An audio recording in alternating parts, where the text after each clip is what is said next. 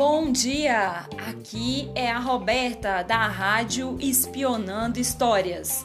Hoje vamos falar um pouco com um garotinho de 7 anos sobre o que é o lobo mal para ele, o Davi. Davi, o que é o lobo mal para você? Quem é o lobo mal para você?